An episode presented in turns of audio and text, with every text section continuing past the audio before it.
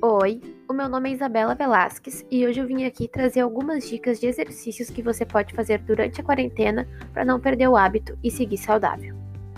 Para fazer eles, você pode usar um colchonete ou um tapete que você tiver aí em casa mesmo, mas não é necessário.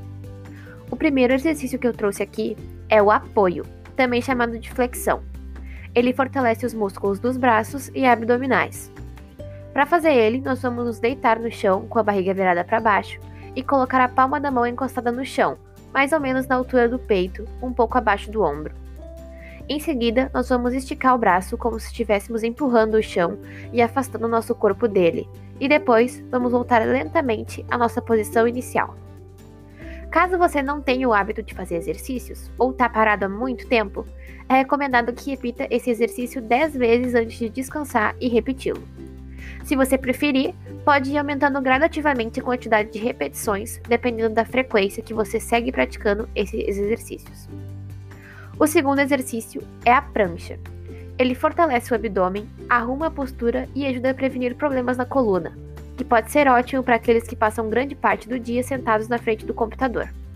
Para fazer esse exercício, nós vamos novamente deitar no chão de barriga para baixo, mas dessa vez apoiados nos cotovelos e com a coluna reta. Os cotovelos devem estar no chão, na linha do ombro e os antebraços totalmente encostados no chão. Ficaremos nessa postura durante 30 segundos antes de descansar e repetir a atividade. Também é possível aumentar esse tempo gradativamente de acordo com a frequência que esses exercícios são praticados. Lembre-se, sempre faça um aquecimento antes de praticar quaisquer exercícios para prevenir lesões. Caso você sinta qualquer dor incomum, é recomendado procurar um profissional da saúde mas dores musculares são frequentes durante a prática de exercícios.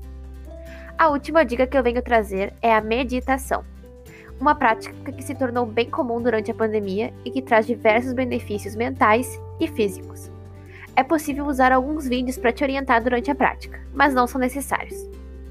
Se sentar durante 15 minutos por dia em um lugar silencioso e fechar os olhos para acalmar a mente já é o bastante para a prática ser benéfica.